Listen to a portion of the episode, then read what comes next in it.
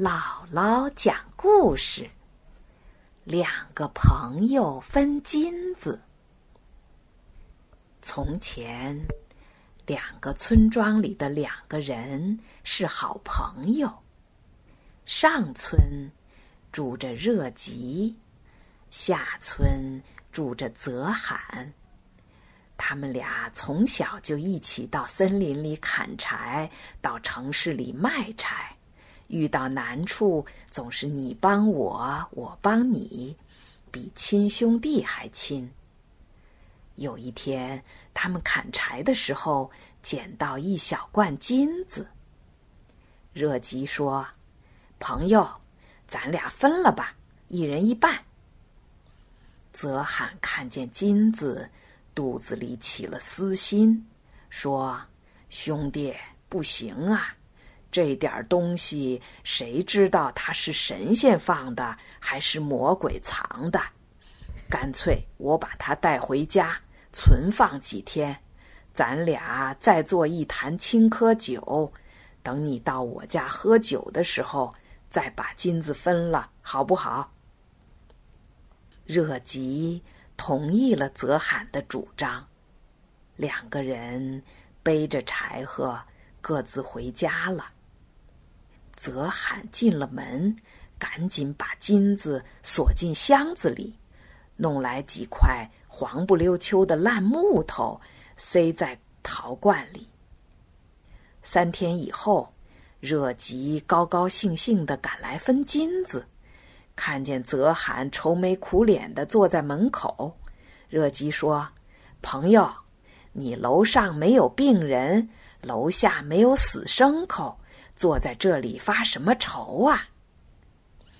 泽罕叹了口气说：“兄弟，我有句话实在说不出口。”热吉说：“嗨，咱俩是自幼相知的朋友，有话就直说吧。”泽罕扭捏了一阵儿，开口说：“前几天我就跟你讲过。”那罐金子，谁知道是神仙放的还是魔鬼藏的？现在陶罐里只剩下一些烂木头，金子不知道跑到什么地方去了。热吉心里想：明明是黄澄澄的金子，怎么过了三天就成了烂木头？真是怪事儿。他本来准备找泽罕评评理，后来一转念也就算了，笑着说：“既然是这样，就当没有这样一回事吧。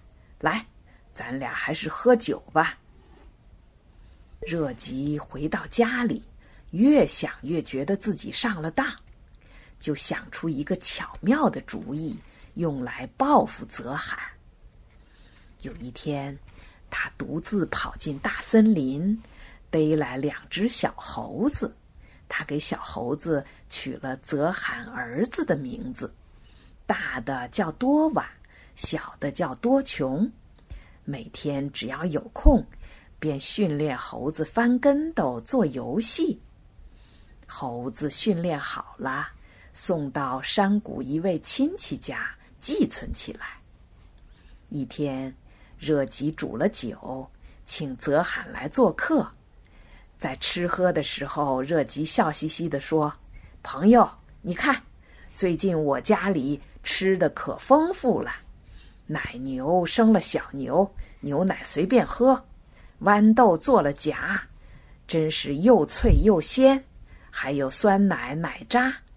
你那两个孩子，让他们来玩几天吧。”泽罕连忙满口答应，心里还想：我独占了金子，他还邀请我孩子来玩儿，谢天谢地。热吉什么都没发现呢。泽罕的孩子来到热吉家，热吉半夜悄悄的把他们送到山谷亲戚家，同时把那两只小猴子接来了。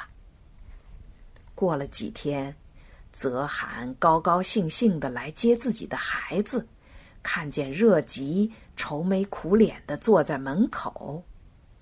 泽罕说：“兄弟，你家楼上没有病人，楼下没有死牲口，坐在这里发什么愁啊？”热吉叹了一口气说：“朋友，我有句话实在说不出口。”泽罕说：“嗨，咱俩跟兄弟一样，有话就直说吧。”热吉难过的说：“朋友，真是不幸啊！你的两个儿子变成猴子了。”泽罕大吃一惊，连声说：“这不可能，这不可能！”热吉说：“怎么不可能？”你亲眼看看就知道了。他喊了一声：“多瓦，你过来吧。”说完，一只小猴子从窗户里翻过来，连声答应。热吉说：“多瓦，给你阿爸倒酒，再耍个把戏。”小猴子乖乖的给泽罕倒酒，还翻了几个跟斗。热吉又叫：“多穷，你过来吧。”又一只小猴翻过窗户，不停的点头答应。热吉拍了拍猴子的头，说：“多穷，给你阿爸倒茶，再跳个舞吧。”小猴子倒了茶，又跳起可笑的舞蹈。这下儿。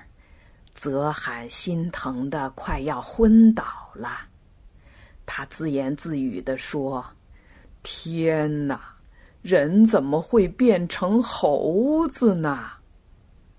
热吉连忙接过话头：“是啊，金子怎么会变成木头呢？”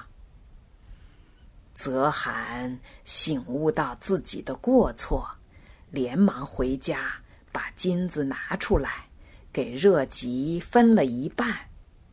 热吉呢，从山谷里把多瓦多琼接回来，送到泽罕家里。从此，他俩又成了朋友，而且他们更加懂得对朋友要忠诚。